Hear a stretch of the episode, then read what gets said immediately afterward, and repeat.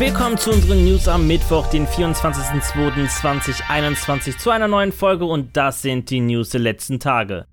Bandai Namco investiert überraschend in Deutschland. Die europäische Publishing-Tochter des japanischen Konzerns hat sich am deutschen Entwicklerstudio Limbic Entertainment beteiligt. Genaue Angaben zur Höhe der Beteiligung oder zu den finanziellen Details der Transaktion wurden nicht genannt.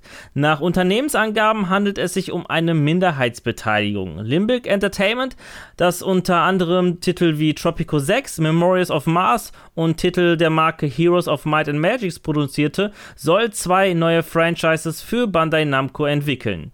Die Beteiligung an und die Beauftragung von Limbic Entertainment ist Teil der Strategie von Bandai Namco, mehr eigene und westliche Inhalte ins Portfolio zu nehmen. Insgesamt sollen es 50% werden.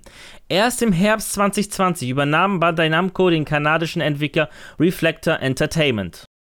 Sony hat überraschenderweise den Nachfolger zur PlayStation VR angekündigt. Auf den Launch werden wir uns jedoch noch gedulden müssen, denn einen konkreten Release-Zeitraum gab man nicht bekannt. Es ist nur klar, dass das VR-Headset nicht mehr im Jahr 2021 erscheinen wird. Mit dem neuen PlayStation VR 2.0 für die Next-Gen-Konsole soll Sony vom aktuellen Headset gelernt haben und die neue VR-Generation in allen Punkten optimieren. Von der Auflösung über das Sichtfeld bis hin zu den Eingabemöglichkeiten sollen laut Sony fast alle Bereiche von PlayStation VR technisch auf das nächste Level gehoben werden. Zudem verspricht Sony eine vereinfachte Nutzung, denn das VR-Headset 2.0 wird mit nur einem Kabel mit der PlayStation 5 verbunden. Ein Highlight soll zudem der neue Controller sein, der sich an Features vom DualSense Controller bedient. Durch weitere Details zum Nachfolger von PlayStation VR will Sony zu gegebener Zeit mehr Aufschluss geben. Auf der virtuellen Hausmesse BlizzConline zeigte Blizzard den lang ersehnten Remaster von Diablo 2 und der Lord of Destruction Erweiterung. Am Titel arbeitet Viserious Visions und neben der PC-Version auch an der der PS5, Xbox Series, PS4, Xbox One und der Switch.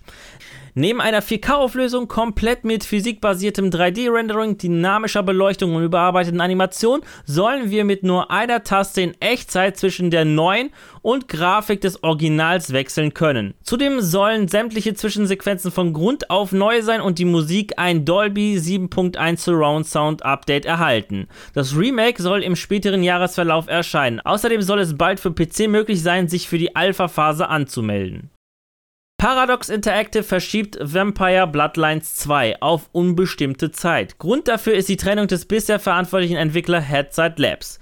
Konkrete Gründe für diese Entscheidung wurden nicht genannt. Dafür betont man, dass dieser Schritt notwendig sei, um die eigenen Ansprüche zu erfüllen. Zudem wurde betont, dass sich das Rollenspiel definitiv noch weiter in Entwicklung befinde und nicht stirbt. Aktuell sucht Publisher Paradox Interactive nach einem neuen Studio genauere Informationen. Wer es sein könnte, wurden nicht genannt. Spiele werden immer größer und der Download dauert somit auch immer länger, vor allem am Launch Day. EA hat hier eine Idee, um die Wartezeit zu verkürzen. Zumindest beschreibt das von EA eingereichte Patent die Idee. Die Idee, es soll uns ermöglicht werden, direkt nach Kauf das Spiel zu spielen. Bisher ist es nur vereinzelt möglich, gewisse Teile eines Spiels zu spielen, während der Download noch läuft. Doch EA möchte einen Schritt weitergehen und uns ab dem Kauf ermöglichen, via Streaming das Spiel ab Sekunde 1 zu starten und zu spielen. Zudem soll der Zugang zur Stream-Version von Dauer sein und uns die Wahl zur Verfügung stehen, ob wir den Titel streamen wollen oder ihn fest installieren. Was haltet ihr eigentlich von dieser Idee, die sich da EA ausgedacht hat? Es wird nichts mehr mit heißer Racing Action auf der PS5 aus dem Hause Polyphony Digital dieses Jahr. In einem Statement gegenüber GQ wurde nun bekannt gegeben, dass die Entwicklung am PS5 Exklusiv Racer sehr unter Corona leidet. Vor allem die Homeoffice-Situation erschwert die Entwicklung von großen Projekten. Einen neuen Termin für Gran Turismo 7 gibt es nicht, aber offenbar wird uns das PS5 Exklusiv frühestens 2022 erwarten. Ja, das waren die News der vergangenen Tage. An dieser Stelle verabschiede ich mich von euch. Danke fürs Zusehen. Wenn euch die Folge gefallen hat, dann würde ich mich natürlich über eine positive Bewertung von euch freuen, wie natürlich auch über eure Kommentare.